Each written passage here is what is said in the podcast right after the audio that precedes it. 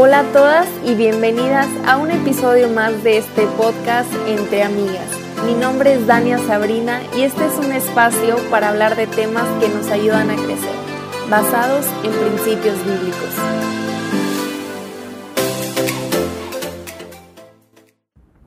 Bienvenidas una vez más a este podcast entre amigas. Han sido unos días muy diferentes a lo común, pues como saben, estamos en cuarentena y viviendo lo que la Organización Mundial de la Salud declaró hace ya algunos días como una pandemia con todo esto del famoso coronavirus. Y hace algunos días estaba platicando con ustedes a través de las preguntas de Instagram y una de ustedes me hizo una pregunta muy interesante y decía, ¿Dios mandó el coronavirus o fue el diablo? Y creo que la respuesta a esta pregunta es muy compleja, así que me tomé el tiempo de desarrollar este tema para poder entender un poquito más a profundidad y no solamente a, en cuanto a lo del coronavirus, sino entender sobre las situaciones que vivimos también en lo individual. Y llevo tiempo pensando en lo que es este el título de este episodio, las consecuencias de mis actos, y creo que de alguna forma se relaciona con lo que está sucediendo en el mundo. Acuérdense que una consecuencia es el resultado, ya sea positivo o negativo, de una situación. Ahora les voy a explicar lo que yo pienso. Hace unas semanas, al inicio de este año, Samuel y yo tomamos un curso llamado Cuidador competente del trauma. Y este curso básicamente nos ayuda a entender cómo funciona la mente de un niño de casa hogar que ha sufrido traumas a causa de negligencia por parte de su familia, especialmente sus papás, y de los tratos y cuidados que le dieron a este niño. Para explicarme mejor, un trauma es un choque o impresión emocional muy intenso causado por un acontecimiento negativo que deja en el subconsciente de una persona una huella que no puede superar o que se tarda mucho. Y en este curso nos explicaban que todo lo que vivimos, especialmente en los primeros años de nuestra vida, desde que nacemos hasta el año 7 aproximadamente, nos afecta de una manera impresionante en cómo nos desarrollamos, cómo percibimos las cosas, cómo resolvemos los problemas, cómo nos relacionamos con otras personas, cómo enfrentamos los miedos, etc. Y yo pensaba, bueno, creo que todos en cierto punto tenemos como traumas o huellas en nuestro subconsciente que son difíciles de superar o que nos hacen reaccionar de ciertas formas ante la vida. Claro que podemos pensar en este caso de los niños en casa hogar pensar qué triste que, estos niños pasen por esto y qué mala onda de los papás que los hayan tratado de esta forma. Pero si nos ponemos a analizar, todo esto es como una cadenita. El niño es tratado de cierta forma negativa por sus padres, pero muy probablemente los padres de sus padres fueron tratados de formas negativas también y los padres de ellos seguramente también cometieron errores al criar a sus hijos. Claro, estas cadenas pueden romperse a través de un proceso con la ayuda de Dios y muchas veces es necesario acudir a ayuda profesional y, y sí puede ser difícil, pero claro que es posible porque para Dios no hay imposibles. Pero ¿a qué voy con todo esto? Creo que hoy vivimos en una cadenita similar, bajo las consecuencias algunas buenas y algunas malas, de los actos y decisiones que se han tomado en el pasado y no solamente las que nosotras tomamos por nosotras mismas, sino a veces también las decisiones que tomaron nuestros padres, nuestros abuelos, nuestros bisabuelos e incluso nuestros gobernantes. Y para esto quiero leerte un pasaje de la Biblia que nos habla un poquito más de esto, y está en números 14, 18. Dice así, el Señor es lento para enojarse y está lleno de amor inagotable y perdona toda clase de pecado y rebelión, pero no absuelve al culpable. Chécate esto, dice, Él extiende los pecados de los padres sobre sus hijos. Toda la familia se ve afectada hasta los hijos de la tercera y cuarta generación. Y la clave para entender esto es la palabra afectada y nos habla claramente de las consecuencias que tienen nuestros actos, no solo para nosotros, sino para nuestras generaciones. Por eso es importante pensar en nuestras futuras generaciones con las decisiones que tomamos el día de hoy. Y si por otra parte tú te sientes afectada en el presente por decisiones que tomaron tus padres o abuelos en el pasado, es importante que, ores a Dios y que le pidas que restaure todas las áreas de tu vida para romper esas cadenas de tu vida. Más adelante en el mismo libro, en Números capítulo 16, vemos la historia de tres hombres, Coré, Datán y Abiram, que se rebelaron contra Moisés, quien en ese momento era la autoridad de Dios establecida para su pueblo y, y, empezaron a murmurar cosas malas de él, tratando así como de convencer a todo el pueblo de que Moisés no era el elegido de Dios. Y la Biblia nos dice que la ira de Dios se encendió contra ellos y su mismo pecado los destruyó. Y te lo voy a leer textualmente, está en números 16, 28 y dice así. Y Moisés les dijo, esta es, la, esta es la manera en la que sabrán que el Señor me ha enviado a realizar todas estas cosas, pues no las he hecho por mi propia cuenta si estos hombres mueren de muerte natural o si nada fuera de lo común les sucede, entonces el Señor no me ha enviado. Pero si el Señor hace algo totalmente nuevo y la tierra abre su boca y se los traga con todas sus pertenencias y descienden vivos a la tumba, entonces ustedes sabrán que estos hombres mostraron desprecio por el Señor. Apenas Moisés terminó de decir estas palabras y la tierra repentinamente se abrió debajo de ellos la tierra abrió la boca y se tragó a los hombres, junto con todos los de su casa y todos sus seguidores que estaban junto a ellos y todo lo que poseían. Así que descendieron vivos a la tumba junto con todas sus pertenencias. Este es un claro ejemplo de hasta dónde pueden llegar las consecuencias de nuestras decisiones. Estos hombres tomaron una, una decisión de tener una actitud equivocada hacia el elegido de Dios y, la consecuencia de su decisión le afectó a todos los suyos, así que todos los de su casa, a sus esposas, sus hijos, a todos. Y este es un ejemplo negativo, pero en contraste, acuérdense del rey David, que Dios se agradó tanto en él que le escogió como para ser parte del linaje de nuestro Señor Jesucristo y se lo dijo en 2 Samuel 7:16. Tu casa y tu reino continuarán para siempre delante de mí y tu trono estará seguro para siempre. Entonces, habiendo dicho todo esto, tenemos un entendimiento más claro acerca de cómo afectan nuestros actos y decisiones para todo lo que vivimos. Y ahora sí, volvamos a la pregunta del principio. ¿Dios mandó el coronavirus o fue el diablo?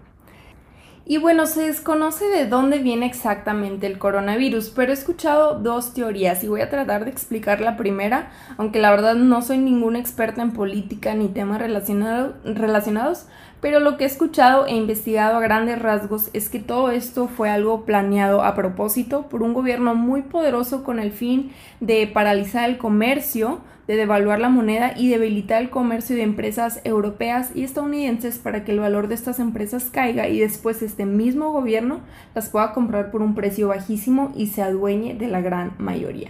Esa es la primera teoría y la segunda teoría es que este virus viene del murciélago un animal que sabemos que no es muy común comer. Y bueno, la verdad es que nunca he ido a China, pero sus mercados de animales exóticos e incluso ilegales son muy famosos y la gente va y come todo tipo de insectos y animales, incluso algunos vivos o que se sacrifican en ese momento. Entonces, la verdad no se me haría algo extraño que este virus haya salido de algún animal así. Creo que de esto ser cierto, el ser humano desafió la naturaleza de los alimentos. Hace poco leía Levítico y hay una parte donde Dios da una lista medio larga de lo que le permitía al pueblo de Israel comer y lo que no. Está en el capítulo 11 y le llama a algunos animales puros y a otros impuros. Y la razón principal por la cual Dios no le permitía comer animales impuros era para diferenciar a Israel de las demás naciones que estaban contaminadas a causa de su inmoralidad e idolatría. El puerco, por ejemplo, era un sacrificio muy común en las religiones paganas y este era un animal que estaba prohibido comer. Segunda razón es que los animales permitidos eran muy semejantes a los animales que se usaban en los sacrificios, en contraste a los no permitidos como los animales que andan así ras de suelo hacían asimilación con las serpientes, que a menudo simbolizaba el pecado. Y tercero, esta era una forma de asegurar la salud de la nación. Los alimentos prohibidos por lo general eran animales que se alimentaban de basura o animales muertos, por lo tanto podían transmitir enfermedades. Y si te vas a Levítico 11:13 da unos ejemplos. Águila, cuervo, avestruz, lechuza, gaviota, búho, pelícano, cigüeña, garza y hasta murciélago. Entonces, por obvias razones, Dios les prohibía comer eso por su propio bien. Entonces mi, mi conclusión es, y esta es muy personal, que si el virus del COVID-19 realmente vino de un animal, fue la consecuencia de la existencia de estos mercados de animales exóticos donde uno de estos animales tenía el virus y la consecuencia de que alguien comió algo que no debía y de esta manera quedó infectado. Y si el COVID-19 fue provocado por el mismo gobierno para obtener más poder, entonces vivimos en el resultado de las decisiones que una potencia mundial tomó a raíz de un corazón gobernado por el egoísmo. Entonces, ¿fue Dios? ¿Fue el diablo o quién fue? Yo pienso que fue el mismo hombre sufriendo las consecuencias de sus propios actos. Ahora, si nos vamos al libro de Job en la, en la Biblia, leemos algo muy interesante. Dice el, versículo 6, un día los miembros de la corte celestial llegaron para presentarse delante del Señor, y el acusador Satanás vino con ellos. El Señor le preguntó a Satanás, ¿De dónde vienes? Y Satanás le contestó al Señor, he estado recorriendo la tierra, observando todo lo que ocurre. Entonces el Señor preguntó a Satanás, ¿te has fijado en mi siervo Job? Es el mejor hombre en toda la tierra, es un hombre intachable y de absoluta integridad tiene temor de Dios y se mantiene apartado del mal. Y Satanás le respondió al Señor, sí, pero Job tiene una buena razón para temer a Dios. Siempre has puesto un muro de protección alrededor de él, de su casa y de sus propiedades. Has hecho prosperar todo lo que hace, mira lo rico que es. Así que extiende tu mano y quítale todo lo que tiene y ten por seguro que te maldecirá en tu propia cara. Muy bien, puedes probarlo, dijo el Señor a Satanás. Haz lo que Haz lo que quieras con todo lo que posee, pero no le hagas ningún daño físico. En esta parte de la Biblia aprendemos cosas muy importantes acerca del carácter de Dios. Primero que nada, no todo lo que sucede en el mundo y en nuestras vidas es la voluntad de Dios, pero todo lo que sucede es permitido por Él. Y aunque no nos guste escuchar esto, es en el dolor donde, donde conocemos a Dios. Martín Lutero dijo, hay tres cosas que nos enseñan a conocer a Dios la oración, la Biblia y el dolor. Cuando las personas sufren, ¿qué hacen? La mayoría de los casos buscan a Dios. Dice Eclesiastés 7.3. Es mejor el llanto que la risa, porque la tristeza tiende a pulirnos. Esta es la versión NTV, la versión Reina Valera dice, mejor es el pesar que la risa, porque con la tristeza del rostro se enmendará el corazón.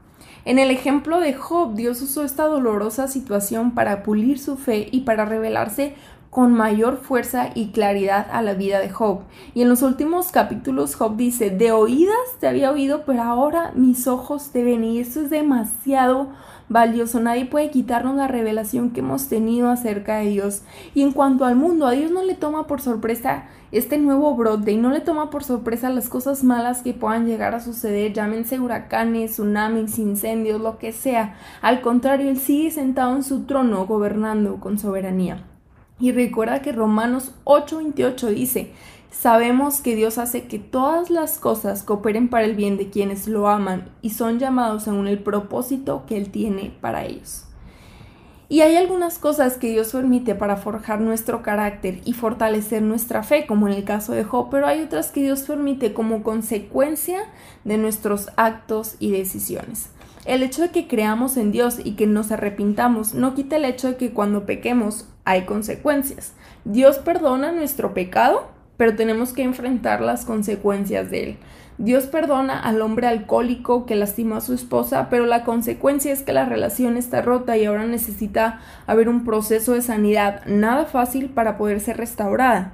Dios perdona a quienes tienen relaciones sexuales fuera del matrimonio, pero la consecuencia son ya sea tal vez un hijo fuera del pacto matrimonial o problemas en la intimidad de un futuro matrimonio. Dios perdona a la persona que fue adicta a las drogas, pero la consecuencia prevalece en el cuerpo incluso años después de haber consumido por última vez. En el mundo simplemente estamos viviendo la consecuencia de los actos desinteresados que ha tenido la humanidad hacia Dios mismo y hacia la tierra que es nuestro hogar temporal. Y bueno, ¿a qué voy con todo esto? ¿Qué es lo que podemos hacer? Porque el mensaje que quiero dar hoy no es un mensaje de desánimo, sino todo lo contrario, un mensaje del cual todas las que me escuchan podamos tomar acción. ¿Y qué tipo de acción?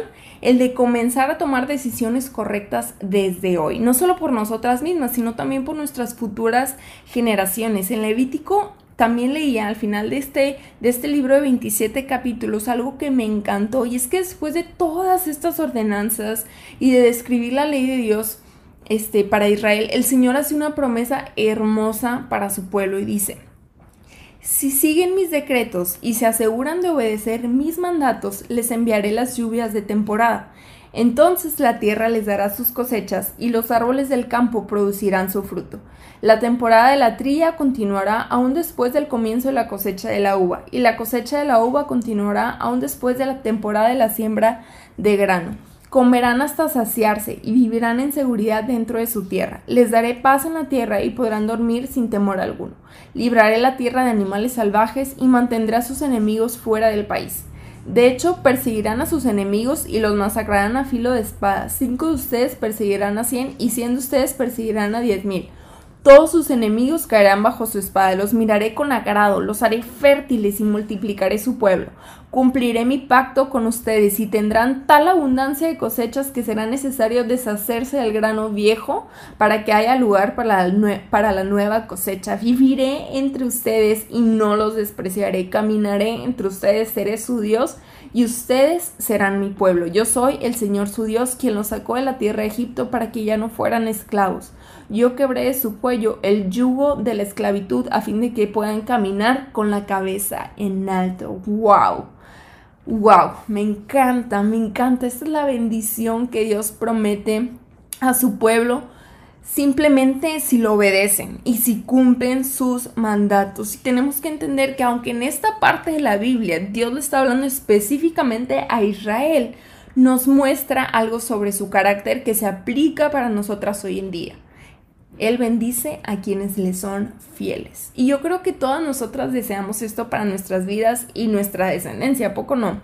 Es aquí donde te das cuenta de la importancia de tomar decisiones correctas, obedecer sus principios y honrar a Dios con nuestra vida.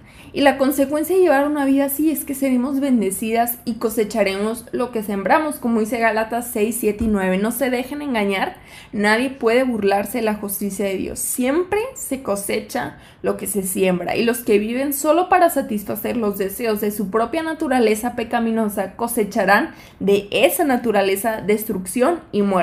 Pero los que viven para agradar al Espíritu, del Espíritu cosecharán vida eterna. Así que no nos cansemos de hacer el bien. A su debido tiempo cosecharemos numerosas bendiciones si no nos damos por vencidos. Y sabes, creo que es muy fácil culpar al enemigo de las cosas malas que nos pasan y así no hacernos responsables de nuestras propias acciones. Pero tenemos que entender que a veces a veces fallamos, a veces tomamos malas decisiones y a veces pecamos y la mejor manera de crecer y de no dejarnos arrastrar por una mala situación es cuando la afrontamos con madurez, cuando pedimos perdón y nos responsabilizamos de nuestros actos. En el mundo vamos a seguir enfrentando problemas y yo no podría decirte que solo por ser creyente ya no, ya no te vas a enfermar del coronavirus o de cualquier otra enfermedad, porque si yo te dijera eso estaría afirmando algo lo cual es incierto, pero lo cierto es que vivimos en un mundo caído, lleno de pecado y que todos los días nos enfrentamos a, las consecuencias de este pecado, al resultado de las decisiones de nuestro pasado y de nuestras propias decisiones. Y Dios no nos promete que no nos vamos a enfermar ni que nada malo nos va a pasar, pero lo que sí nos promete es que Él estará con nosotras en el valle de la sombra de muerte, que aunque parezca que todos nos abandonaron, Él jamás nos va a abandonar. Y Jesús mismo dijo, en el mundo tendrán aflicción y esta es una afirmación. Pero si Él, siendo Dios, tuvo aflicción en este mundo, ¿cuánto más nosotros? Porque también Jesús dijo que el siervo no es mayor que su amo. Y con esto quiero terminar. Yo creo que Dios quiere prosperarnos y quiere bendecirnos, pero también quiere tratarnos. Lo dice en Jeremías 18.1. El Señor le dio otro mensaje a Jeremías. Baja al taller del alfarero y ahí te hablaré. Así que hice lo que me dijo y me encontré al alfarero trabajando en el torno. Pero la vasija que estaba formando no resultó como él esperaba, así que la aplastó y comenzó de nuevo. Nosotros somos somos como este barro en manos del alfarero y el Padre que ama a su Hijo lo disciplina de la misma forma que nuestro Padre Celestial nos disciplina a nosotros. Y muy probablemente lo que hoy estamos viviendo en el mundo son las consecuencias del pecado de la humanidad. Y también lo que vivimos en lo individual son las consecuencias de nuestras acciones y decisiones. Así que en este tiempo de cuarentena que casi todo el mundo está viviendo, tómate el tiempo de meditar. ¿Estás sembrando lo que algún día te gustaría cosechar? Piensa en tu relación con Dios, piensa en tu relación con tu familia, ya sea, ya sean tus papás, tu esposo, tus hermanos, tus hijos, piensa en tu crecimiento personal, piensa en todas esas cosas y pregúntate, ¿estoy sembrando lo que algún día quiero cosechar? Sabes, escoger el camino de Dios no significa escoger el camino fácil, pero sí es el camino de la vida y Dios nos exhorta a tomar este camino, lo, lo dice Deuteronomio 30, 19.